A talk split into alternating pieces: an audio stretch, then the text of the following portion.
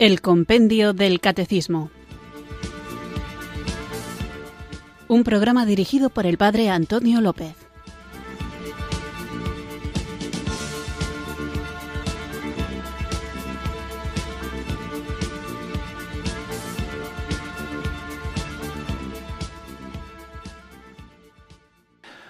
Muy buenas tardes, queridos oyentes de Radio María. Recibido un cariñoso saludo desde Irurzun, en Navarra, quienes sintonizáis una tarde más esta radio que cambia vidas, esta emisora de la Virgen, Radio María, para escuchar el programa El Compendio del Catecismo, nuestro espacio diario de formación católica en el que tratamos de conocer la fe que queremos vivir, compartir y defender. Continuaremos hablando, como estamos haciendo en estos días, de lo que es el pecado, pero siempre teniendo como telón de fondo la misericordia de Dios que podemos acoger siempre que queramos, porque Él no cesa nunca de ofrecérnosla.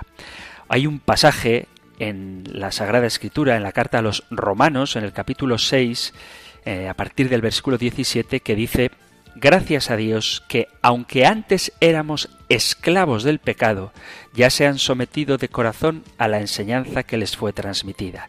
En efecto, habiendo sido liberados del pecado, ahora sois esclavos de la justicia. Y antes, dice San Pablo, ¿acaso no sabéis que cuando os entregáis a alguien para obedecerlo, os hacéis esclavos de aquel a quien obedecéis? Y claro que lo sois, ya sea del pecado que lleva a la muerte o de la obediencia que lleva a la justicia. Así que la Sagrada Escritura nos habla de ser esclavos del pecado o de ser esclavos de la justicia. Un esclavo es alguien que sirve la voluntad de su dueño. Un esclavo del pecado indica que una persona está obligada a seguir la voluntad del pecado. Una persona no tiene poder para dejar a su dueño, que en este caso sería el pecado.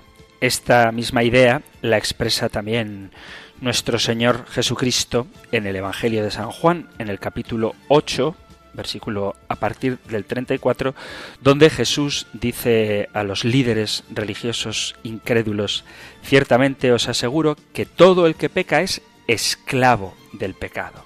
Por lo tanto, podríamos ser esclavos del pecado, podríamos mantenernos como esclavos del pecado, tanto por nuestra naturaleza humana caída, es decir, como consecuencia del pecado original, o podemos ser esclavos del pecado por nuestros pecados personales. Pero cuando alguien conoce a Jesucristo y se deja tocar por él, como dice San Pablo en la carta a los romanos, es liberada del pecado. Además, nos convertimos en esclavos de la justicia. Para el creyente, esta nueva libertad viene como un regalo. Sabemos, dice San Pablo a los romanos, que nuestra vieja naturaleza fue crucificada con Él para que nuestro cuerpo pecaminoso perdiera su poder, de modo que ya no siguiéramos siendo esclavos del pecado.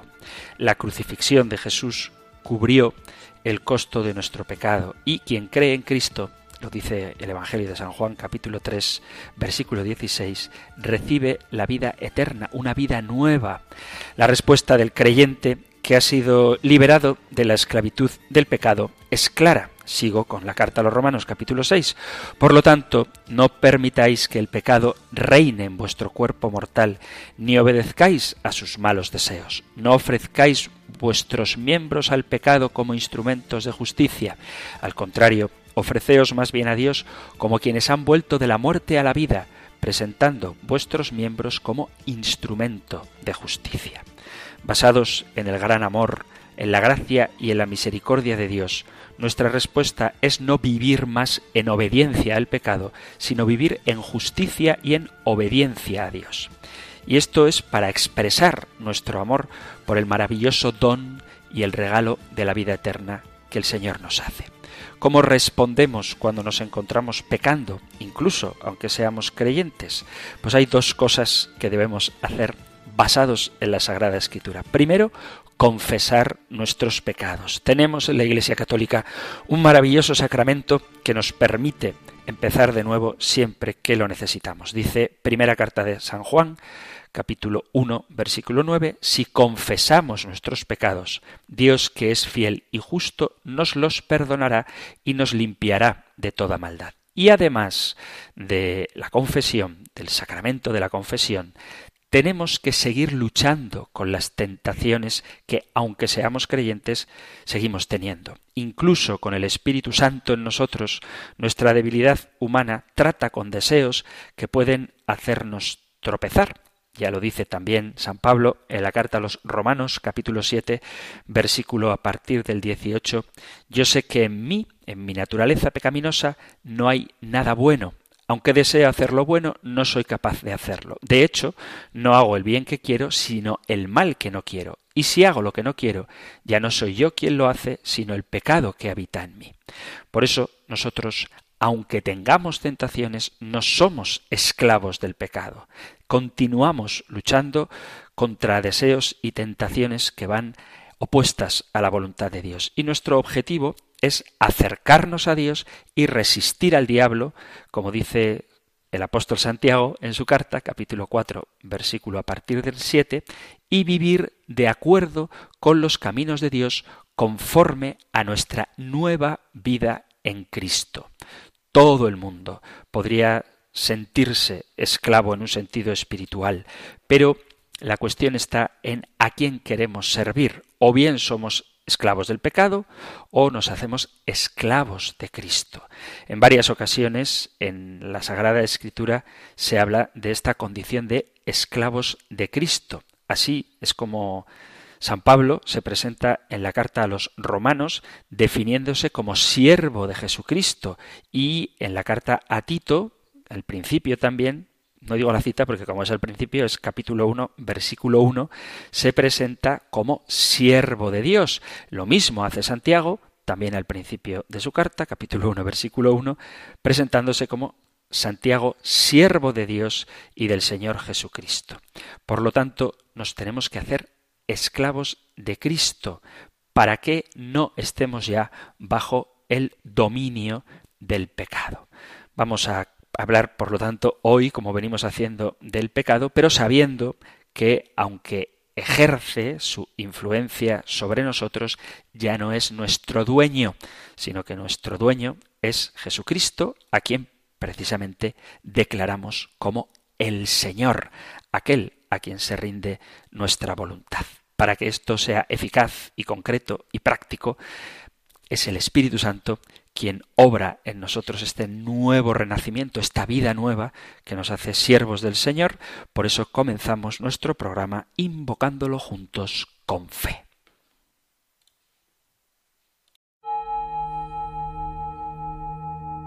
Ven Espíritu, ven Espíritu, ven Espíritu.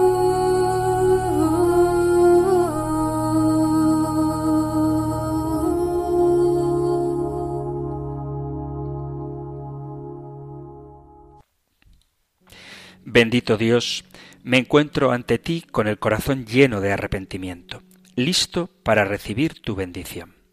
Declaro que sólo tú eres el Creador del universo y que en tu inmenso amor nos diste la salvación a través de Jesucristo, tu Hijo, que vino a nosotros del vientre inmaculado de María.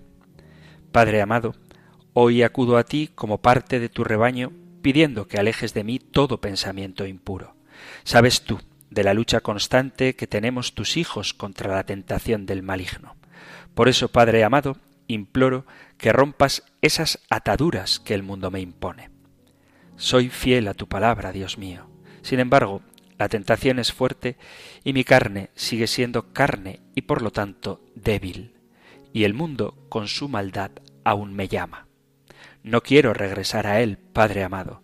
Por eso, por el poder de tu nombre, ruego que rompas toda atadura con mi pasado carnal. Volver al mundo del pecado es regresar a los caminos de la perdición, es alejarse de ti y tu santísima presencia. Por eso, Dios bendito, levanto mis oraciones para que sean escuchadas por ti y me ayudes a librarme de las manos del maligno que a cada instante está tentándome. Rompe toda atadura, Padre amado, porque el enemigo está derrotado y no tiene ninguna potestad sobre mi alma que ha aceptado tu poder. Quiebra toda atadura del mundo y aleja todo pensamiento mundano, porque en tus caminos he encontrado la dicha. Así también pido por mis hermanos que en el mundo viven y desconocen de tu amor y salvación. Padre, que tu luz los ilumine, que alumbren por el sendero del bien, porque sólo ante ti ellos pueden ser salvados. Rompe también sus ataduras, porque reconozco, Padre, que aún me asaltan pensamientos pecaminosos. Aún el mundo me susurra al oído para que pierda la guía hacia tu salvación. Por eso, divino Dios, yo acudo ante ti para poner fin a toda atadura y para que alejes de mí la mano del enemigo. Padre Celestial, el corazón lo tengo lleno de gratitud porque conozco tus obras y tu misericordia. Sé que actúas con verdad y justicia. Por eso entrego a ti las riendas de mi vida para que separes el mal del bien en mi interior y me puedas usar como una herramienta para llevar a otros a tu verdad. Alabado seas, grandísimo en los cielos, alabado seas, grandísimo en la tierra. Los montes tiemblan ante tu magnificencia, Dios amado, porque tú has venido para liberarnos de las garras de la esclavitud en la que nos ha sumido el que habita en las tinieblas. Bendito seas siempre, Padre Celestial.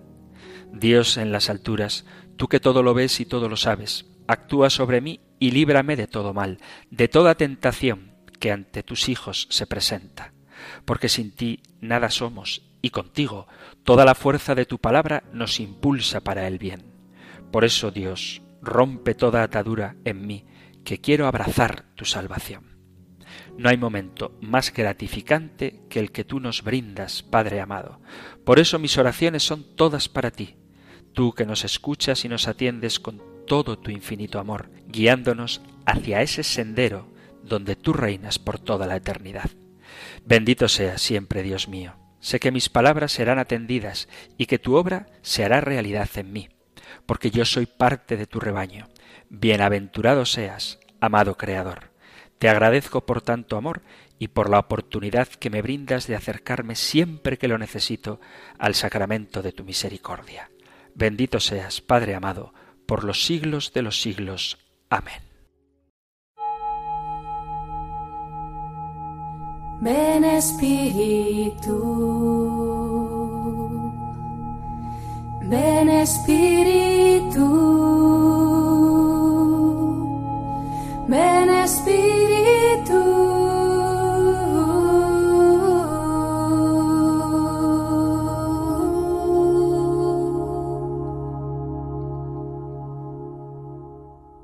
Vamos allá, después de haber invocado juntos el don del Espíritu Santo, con nuestro nuevo programa en el que, como os decía, seguiremos hablando del pecado. En el programa anterior veíamos la diferencia sustancial o esencial entre el pecado mortal y el pecado venial y veíamos en qué consiste cada uno de ellos y hoy continuamos con la siguiente pregunta del compendio del catecismo que encontráis en el catecismo mayor en los puntos 1865 y en el 1876. Nosotros escuchamos ahora la pregunta 397 del compendio del catecismo.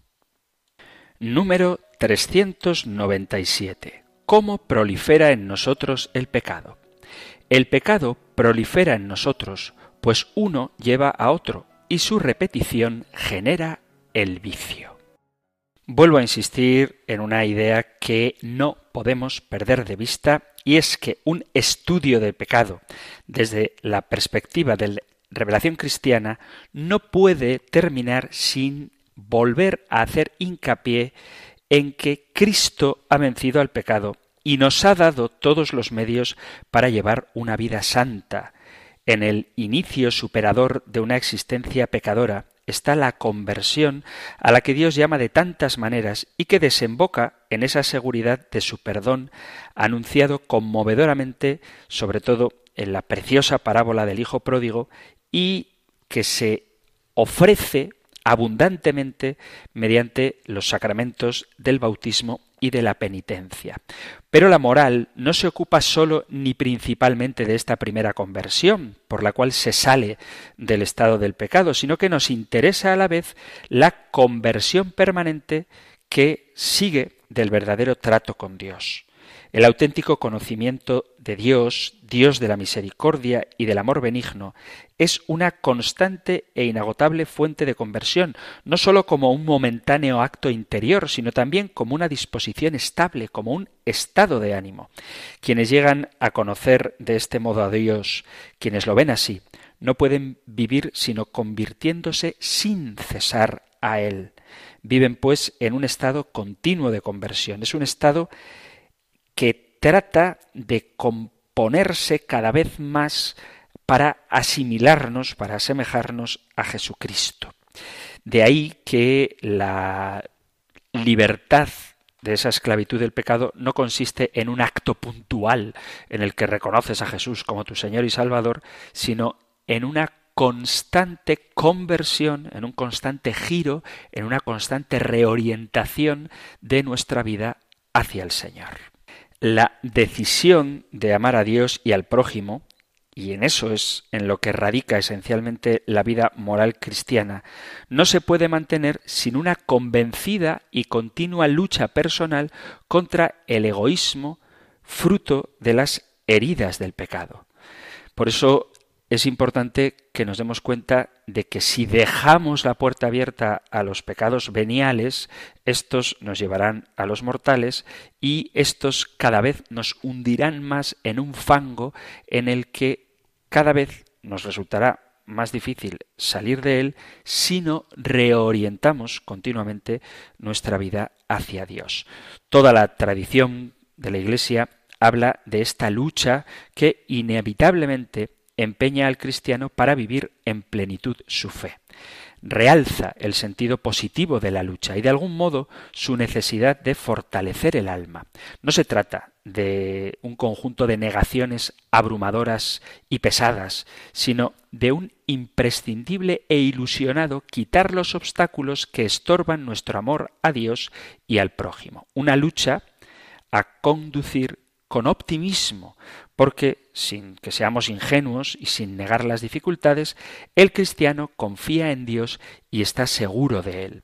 De ahí que un cristiano debe valorar de una forma insustituible la cruz. No hay que pensar en la cruz solo el Viernes Santo, sino en toda la vida cristiana entroncada en la alegría de sabernos hijos de Dios Padre y en Jesucristo, hermanos de todos los hombres, la vida cristiana exige mortificar el egoísmo de la carne y doblegar la tendencia a la soberbia con escándalo para el hombre viejo. Es el escándalo de la cruz que no se puede ni disimular ni silenciar sin que con esto se desfigure el cristianismo. La unión con la cruz es parte integrante de la vida cristiana o de la vida según el Espíritu. Sin el misterio de la cruz no se recupera la grandeza del hombre. La dignidad del hombre se encuentra a la vez en el misterio de Dios y en el misterio de la cruz. Este es el humanismo cristiano. La restauración de la imagen divina puede cumplirse solamente en virtud de la cruz de Cristo. El seguidor de Cristo ha de desechar esa tentación de ofrecer una imagen del cristianismo que desfigure sus rasgos de renuncia y heroicidad. El amor verdadero es exigente. No cumpliría mi misión si no os hubiera dicho con toda claridad esto, porque fue Jesús, el mismo Jesús, quien dijo Vosotros sois mis amigos si hacéis lo que yo os mando. El amor exige esfuerzo, compromiso personal para cumplir la voluntad de Dios. Significa disciplina y sacrificio, pero significa también alegría y realización humana. Son palabras del Papa San Juan Pablo II. Por lo tanto, el vivir crucificados con Cristo, con lo que eso supone de renuncia y de heroísmo, significa rechazar lo que se opone a la verdad divina. El cristiano vive en medio del mundo y ama el mundo, convive con todos, pero no puede rebajar las exigencias de la fe. Y esta es una tentación de la que ninguno estamos excluidos. Por hacer el Evangelio más accesible podemos rebajar las exigencias de la fe. Por querer hacer a Jesús más atractivo, eliminamos del mensaje aquello por lo que nos ha salvado, que es precisamente la cruz. Incluso en las situaciones más difíciles, el hombre debe observar la norma moral para ser obediente al sacro mandato de Dios y coherente con la propia dignidad personal. Ciertamente, la armonía entre libertad y verdad requiere a veces sacrificios no comunes y se conquista con un alto precio. Puede conllevar incluso el martirio. La observancia de la ley de Dios en determinadas situaciones puede ser difícil, muy difícil. Sin embargo, jamás imposible. Y después de ocuparse del martirio cristiano como testimonio irrebatible de la inviolabilidad del bien de la persona y por tanto del orden moral, podemos decir que si el martirio es el testimonio culminante de la verdad moral al que relativamente pocos son llamados, existe no obstante un testimonio de coherencia que todos los cristianos deben estar dispuestos a dar cada día, incluso a costa de sufrimientos y grandes sacrificios. Ante las múltiples dificultades, incluso en las circunstancias más ordinarias pueden presentarse, se exige la fidelidad al orden moral. El cristiano, implorando con su oración la gracia de Dios, está llamado a una entrega a veces heroica. Le sostiene la virtud de la fortaleza que le capacita para amar las dificultades de este mundo en vistas del premio eterno, sin olvidar nunca que por numerosos y grandes que sean los obstáculos opuestos por la fragilidad y el pecado del hombre, el Espíritu, que renueva la faz de la tierra, posibilita el milagro del cumplimiento perfecto del bien. Esta renovación, que capacita para hacer lo que es bueno, es el colofón del don de la misericordia que libera de la esclavitud del mal.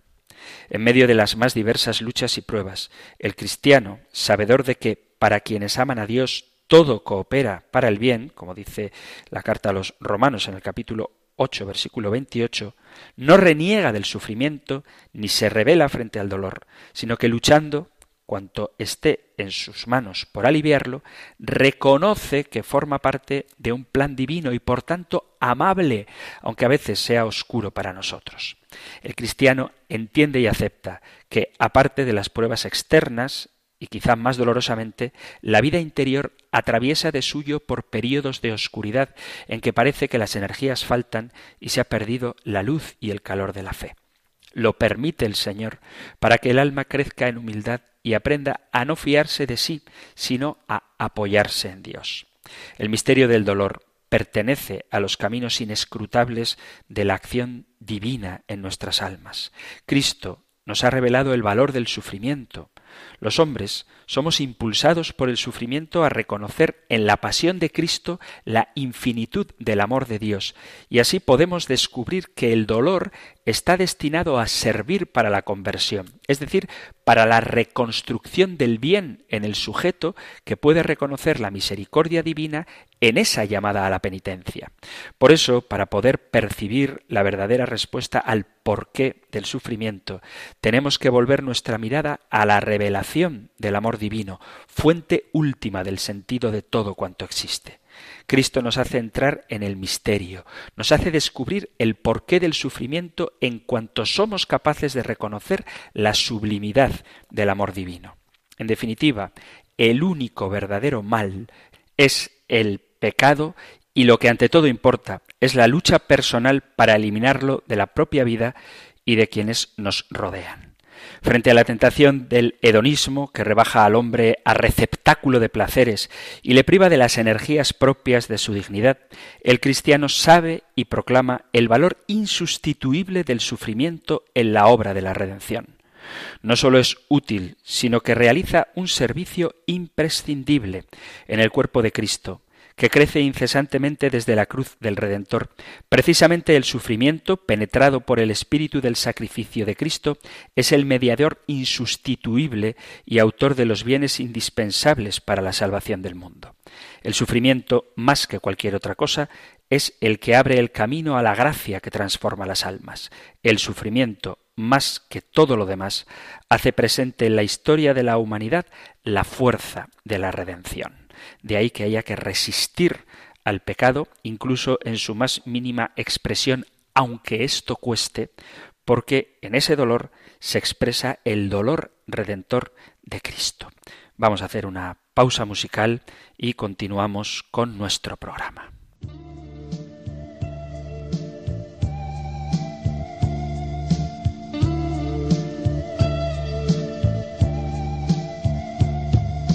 Santa Cruz, Santa Cruz, de ti cuelga la esperanza, porque ante ti no cabe más postura que adorar. ¿Cómo no adorar al hombre que clavado en el madero perdonó? sus palabras eran fuego y el amor ardió. No quisieron que hablara, le arrancaron la voz, mas no muere quien grita la palabra de Dios.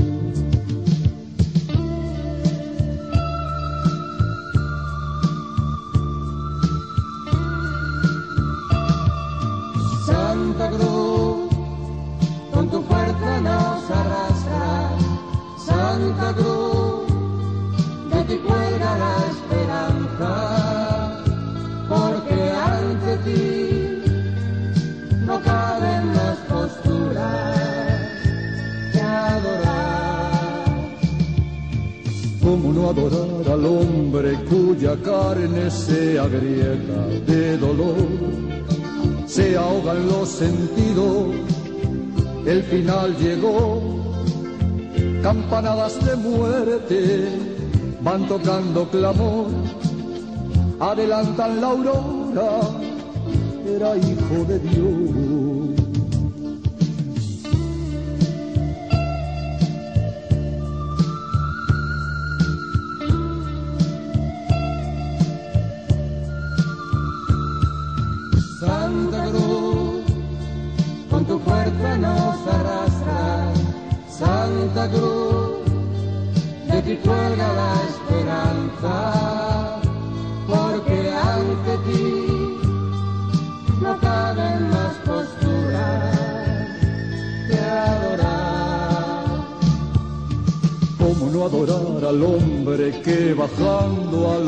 Hondo resistió y el sello de la vida en su piel grabó. Anduvieron buscando, ningún resto se halló, se le abrieron los ojos, él venía de Dios.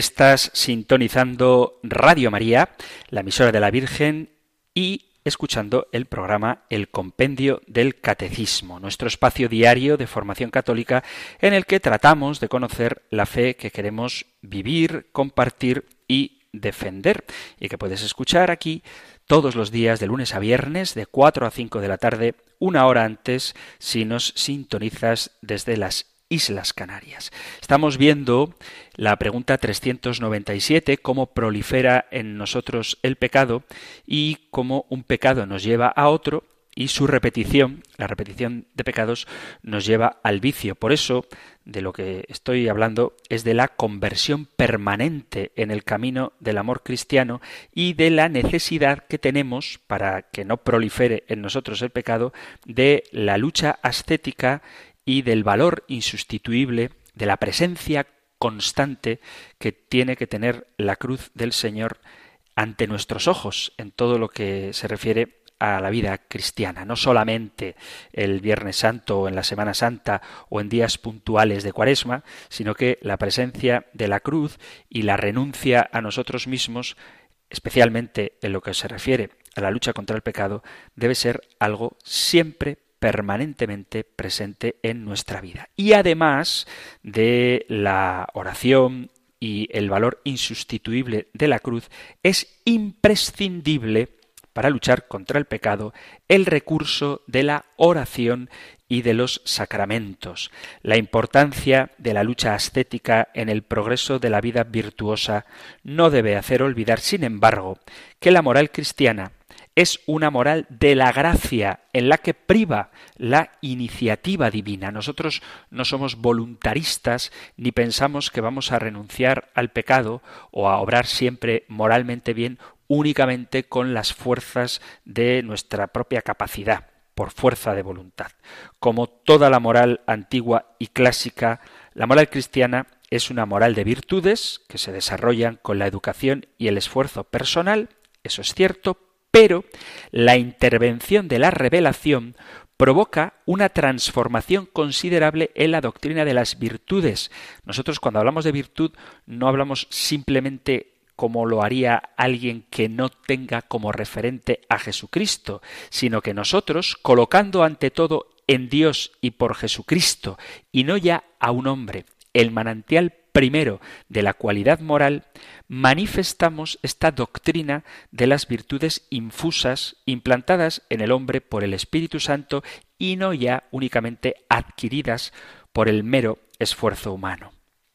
Se entiende entonces el lugar primordial de la oración y los sacramentos. Hay mucha gente que con buena intención quiere vivir la vida cristiana o quiere vivir moralmente bien, no quiere cometer actos ilícitos o faltos de ética y se da cuenta de que en ese proceso, en ese camino de virtud, se le hace cuesta arriba y muchas veces imposible de cumplir en plenitud.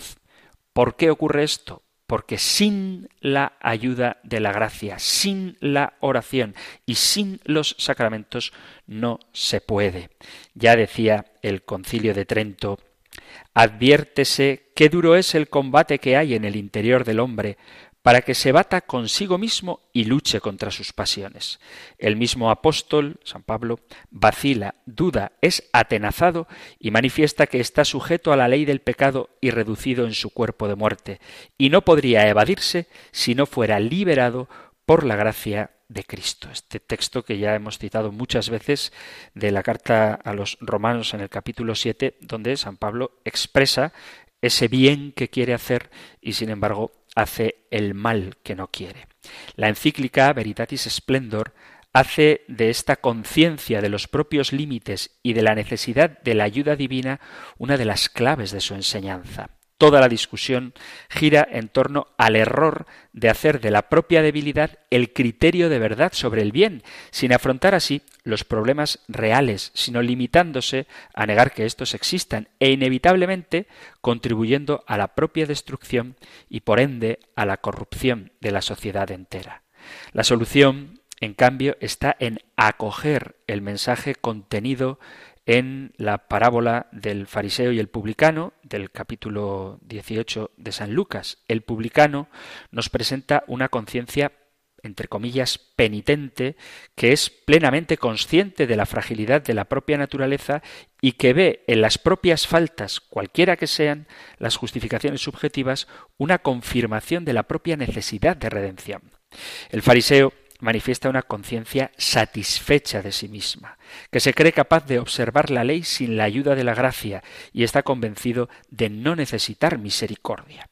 A todos se nos pide mucha vigilancia para no dejarnos contagiar por esta actitud del fariseo que pretende eliminar de la conciencia el propio límite y el propio pecado. Este es el gran problema, que mucha gente piensa que no hay pecado y cuando comete un error lo achaca simplemente a su debilidad, sin darse cuenta de que esta debilidad tiene un remedio y es la gracia del Señor. Acuérdate, oh Señor, dice San Ambrosio, que me has hecho débil, que me has plasmado del polvo. ¿Cómo podré sostenerme si tú no me miras sin cesar para fortalecer esta arcilla, de modo que mi firmeza proceda de tu rostro? La vida cristiana requiere un recurso constante a la oración. Lo dice el Señor en el Evangelio, lo dice la carta a los tesalonicenses, lo dice la carta a los colosenses, necesitamos de la oración. Las verdades de fe no se perciben con los ojos corporales, sino con los del alma, y precisamente en la meditación. Santa Teresa de Ávila decía, aunque a nuestro parecer no haya imperfecciones en nosotros, cuando Dios abre los ojos del alma, como en la oración lo suele hacer, parecense bien estas imperfecciones. Y San Bernardo decía que quien no medita no se aborrece, la oración gobierna los afectos de nuestro corazón y encamina a Dios nuestras obras, pero sin meditación inclínese hacia tierra nuestros afectos. Tras ellos van las obras y todo va en desorden. La oración familiariza con los bienes del Espíritu y hace desearlos, mostrando qué atractivos son. Es igualmente imprescindible para el crecimiento interior el recurso frecuente a los sacramentos y en particular al sacramento de la penitencia y al de la Eucaristía. La moral cristiana es una moral sacramental. Si una persona se niega a acercarse a esas fuentes de gracia, inevitablemente va abandonando el cumplimiento delicado de la ley de Dios hasta imaginárselo cada vez más difícil, complejo, infructuoso y casi superfluo. Por eso hay que recordar, ya hemos hablado de los sacramentos, lo que significa que son eficaces, que los sacramentos actúan ex opere operato. Y esa eficacia es fruto de que al signo y a la intención del ministro, que administra el sacramento, sigue misteriosa y gratuitamente, pero siempre, una acción de Dios en lo más íntimo del alma que opera siempre cuando, claro está, el alma no oponga resistencias. A través de los sacramentos Dios se vuelca en el alma con su omnipotencia, y si el hombre responde generosamente, dejando que Dios actúe en él y cooperando en el quehacer divino, la misericordia del Señor se desborda, y esto lo vemos en la vida de quien frecuenta los sacramentos, y no simplemente esta gracia y misericordia de Dios se desborda en los actos heroicos que puntualmente algunos santos han tenido que realizar, sino sobre todo a través de los hechos concretos cotidianos de su vida. De la unión con Cristo, deriva la santidad personal de cada cristiano. De la unión con Cristo se enriquece la Iglesia entera y de la unión con Cristo depende la eficacia apostólica. Esta vida de unión con Cristo trasciende el ámbito personal y se proyecta en beneficio de toda la Iglesia y de toda la comunidad humana. De ella brota la fecundidad apostólica de la Iglesia. Esta vida de unión íntima con Cristo en la Iglesia se nutre con los auxilios espirituales comunes a todos los fieles, sobre todo mediante la participación activa en la sagrada liturgia. Los laicos deben servirse de estos auxilios de tal forma que al cumplir debidamente sus obligaciones en medio del mundo, en las circunstancias ordinarias de la vida, no se aparten de la unión con Cristo, sino que desarrollando su actividad en conformidad a la voluntad divina, crezcan en ella. Debemos luchar contra el pecado y no dejar que prolifere en nosotros. Y no podemos luchar contra el pecado si no tenemos la mirada puesta en Cristo. Su sangre derramada por nosotros es la mayor motivación para vivir en santidad y el mayor consuelo cuando hemos fallado en esto. El fracaso de muchos cristianos radica en que no son humildes para reconocer sus debilidades, nunca confiesan sus pecados y nunca los confrontan. Por eso mata el pecado o el pecado te matará a ti. Dice San Pablo en la carta a los romanos que si vives conforme a la carne habrás de morir, pero si eh, por el Espíritu haces morir las obras de la carne, vivirás. Tenemos la responsabilidad de hacer morir todos los días el pecado, mortificar el pecado, y así quedará evidenciado que somos hijos de Dios, que no somos esclavos del pecado, sino que tenemos un Señor que es Jesucristo.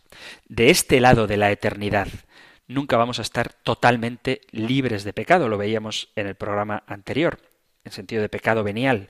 Como seres imperfectos siempre vamos a cometer errores, pero con la ayuda del Espíritu Santo podemos vencer para que no gane ventaja sobre nuestras vidas. Por eso es tan importante reconocer que somos pecadores.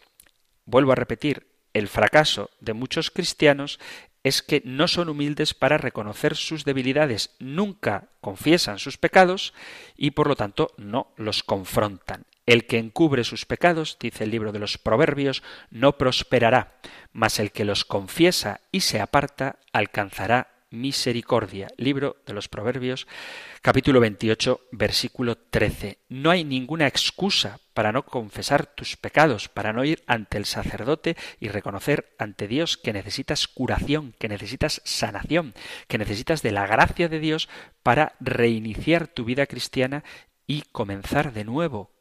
El inicio de una vida cristiana llena de fruto comienza cuando vamos a Cristo en el sacramento de la penitencia con auténtico arrepentimiento y fe, abriéndonos para que su gracia nos transforma. Incluso cuando piensas que no tienes ningún pecado, debes reconocer ningún pecado habitual me refiero, debes reconocer que eres vulnerable si no te cuidas, si no tratas con los pecados ocultos en tu vida, pones en duda la certeza de tu salvación dice la primera carta del apóstol San Juan en el capítulo 3, leo desde el versículo 8. Quien comete el pecado es del diablo, pues el diablo peca desde el principio. El Hijo de Dios se manifestó para deshacer la obra del diablo. Todo el que ha nacido de Dios no comete pecado porque su germen permanece en él y no puede pecar porque ha nacido de Dios. En esto se reconoce los hijos de Dios y los hijos del diablo. Todo el que no obra la justicia no es de Dios, ni tampoco el que no ama a su hermano. De ahí la importancia de frecuentar los sacramentos, de hacer oración, de leer la Biblia, de tener una buena formación, de hacer obras de sacrificio, ayunos y limosnas. Cada día son más los cristianos que omiten estas prácticas espirituales que tanto necesitamos. Preguntad a vuestros amigos con los que tengáis intimidad o preguntaos a vosotros mismos cuánto rato de oración hacéis al día, cuánto rato de lectura de la palabra de Dios, cuánto rato o cuántos días a la semana o al año hacemos de ayuno al margen de los que la Iglesia estipula como obligatorios. Y claro, si no practicamos el ejercicio espiritual, ¿cómo pretendemos vencer en la batalla contra el maligno? Necesitamos de la palabra del Señor, necesitamos de la gracia del Espíritu Santo, necesitamos de los sacramentos, necesitamos de la oración y necesitamos de la autodisciplina, del ayuno y de los sacrificios, tanto aquellos que la vida nos pone para que sepamos ofrecérselos al Señor como dádiva suya que son, aunque nos cueste aceptarlos, como otros pequeños sacrificios, siempre con la supervisión del director espiritual que voluntariamente podamos imponernos a nosotros mismos. La palabra de Dios habla de muchos hombres piadosos que tenían comunión con Dios, pero el que más la tenía es Dios mismo hecho hombre. Y Jesús no solamente trabajaba, predicaba, sanaba enfermos y anunciaba la buena nueva, sino que practicaba disciplinas espirituales. En el capítulo cuarto de San Mateo y de San Lucas podéis leer el episodio de las tentaciones de Jesús y vemos cómo el mismo Jesús derrota al enemigo utilizando bien, utilizando bien bien interpretada desde el espíritu que la inspiró, la palabra de Dios. Cada vez que el diablo lo atacaba con malas interpretaciones de la Sagrada Escritura, Jesús respondía con ella. ¿Por qué?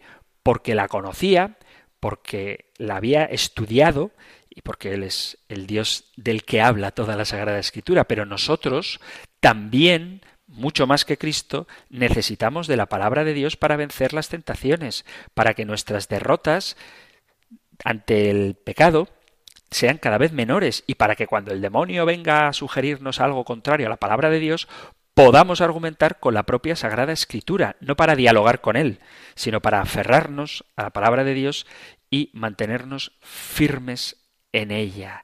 Necesitamos perseverar en el hábito de atesorar la palabra de Dios en nuestro corazón.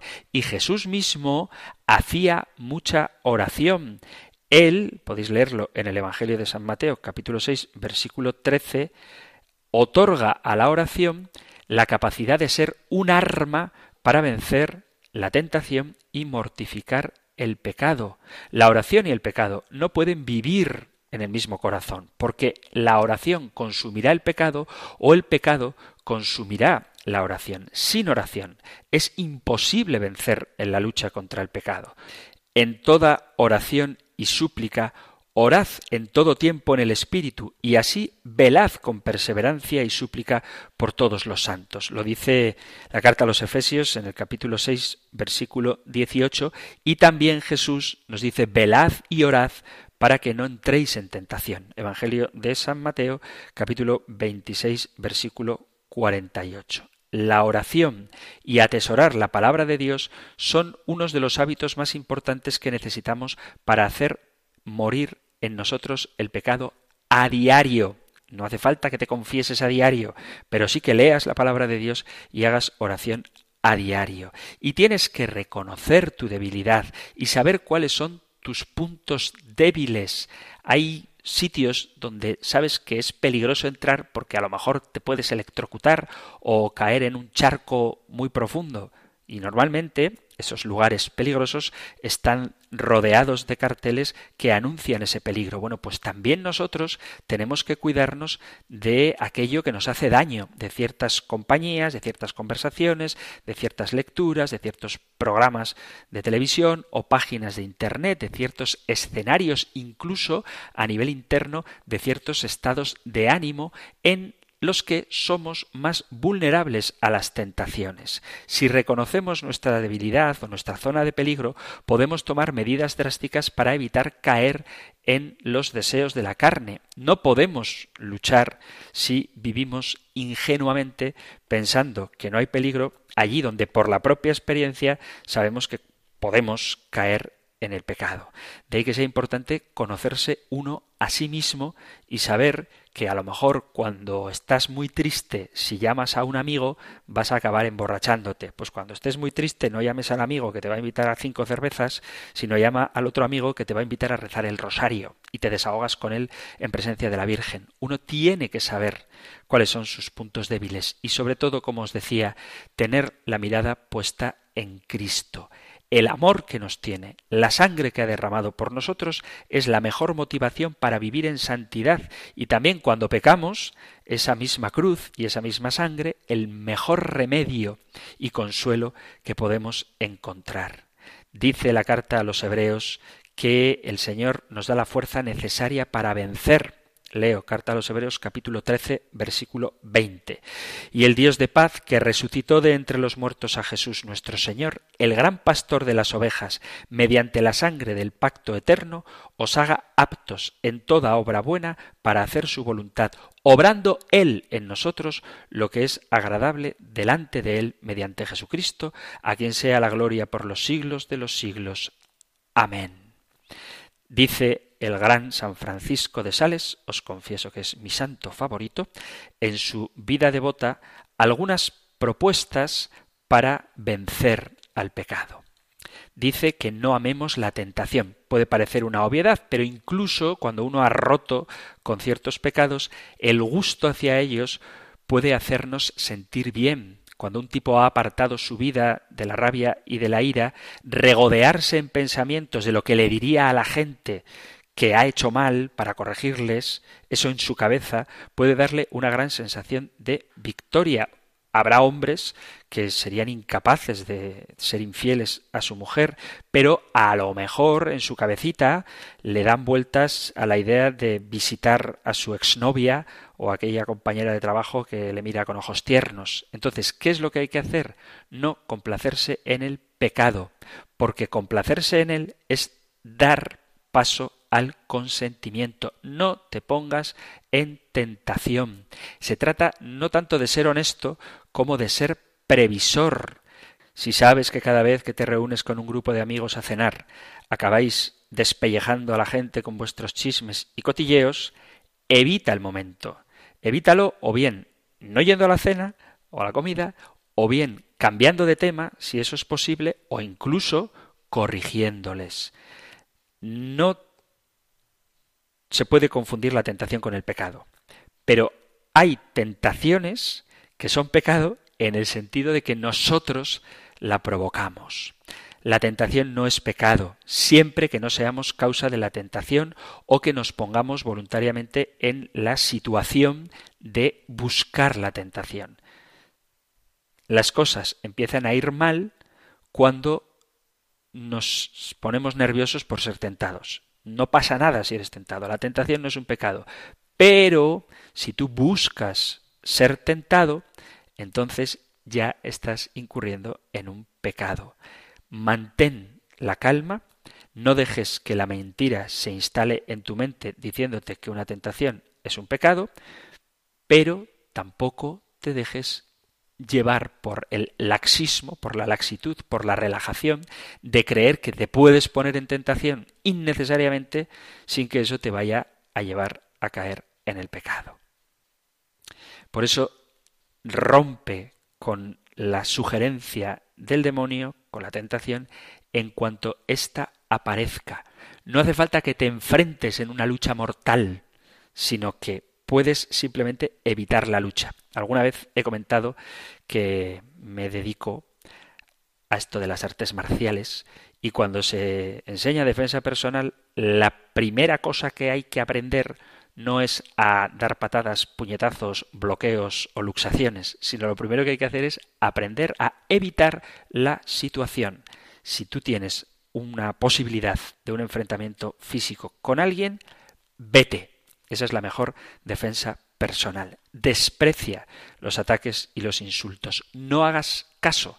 Aléjate, no combatas ni respondas de otra manera a la tentación que con los actos de amor a Dios. No escuches al demonio, que es más listo que tú, sabe más psicología que tú, probablemente sabe más Biblia que tú, y siempre encontrará un recurso para en un debate ganarte y hacerte creer que la tentación es algo bueno, y de ahí al pecado no hay más que un pequeño paso. Por eso la mejor defensa personal es la distancia de seguridad, tanto a nivel físico como también a nivel espiritual.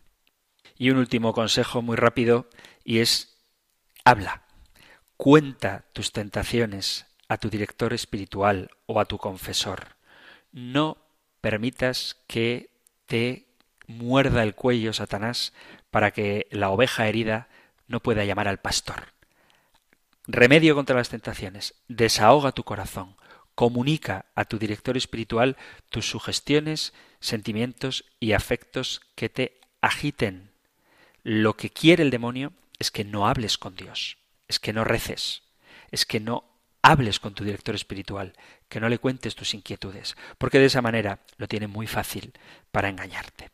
Así que se puede luchar contra la tentación, hay que hacerlo dejando claro que la tentación no es pecado, pero también dejando claro que hay que huir de ella como alguien que fue mordido por un perro huye de un chihuahua, porque ya quedó tan traumatizado que incluso la raza más pequeña le da pavor. Bueno, pues con la tentación, el remedio más útil y eficaz es ni siquiera escucharla, alejarte de ella en cuanto aparece. Hasta aquí nuestro tiempo para el programa de hoy. Hemos hablado de cómo prolifera en nosotros el pecado, pero más que eso creo que hay que hablar de cómo evitar caer en él. Si hay alguna cuestión que queráis compartir, algún testimonio que dar, alguna pregunta que formular, cualquier cosa que os apetezca que todos los oyentes de este espacio escuchen de vosotros, bien sea por un mensaje escrito o por un audio, podéis enviar vuestros comentarios, sugerencias, testimonios, todo lo que queráis compartir, insisto, al correo electrónico compendio arroba radiomaria.es, compendio arroba radiomaria.es o al número de teléfono para WhatsApp 668 594 383. 668 594 383. Me despido dándoos la bendición del Señor. El Señor te bendiga y te guarde, el Señor ilumine su rostro sobre ti y te conceda su favor, el Señor te muestre su rostro y te conceda la paz. Muchísimas gracias por estar ahí, gracias por escuchar el compendio del catecismo y si queréis volveremos a encontrarnos en un próximo programa. Un fuerte abrazo.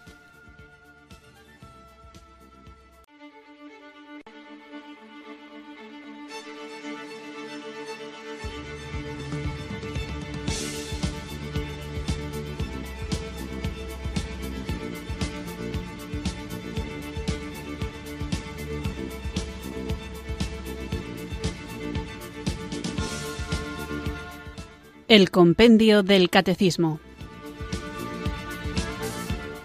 Un programa dirigido por el Padre Antonio López.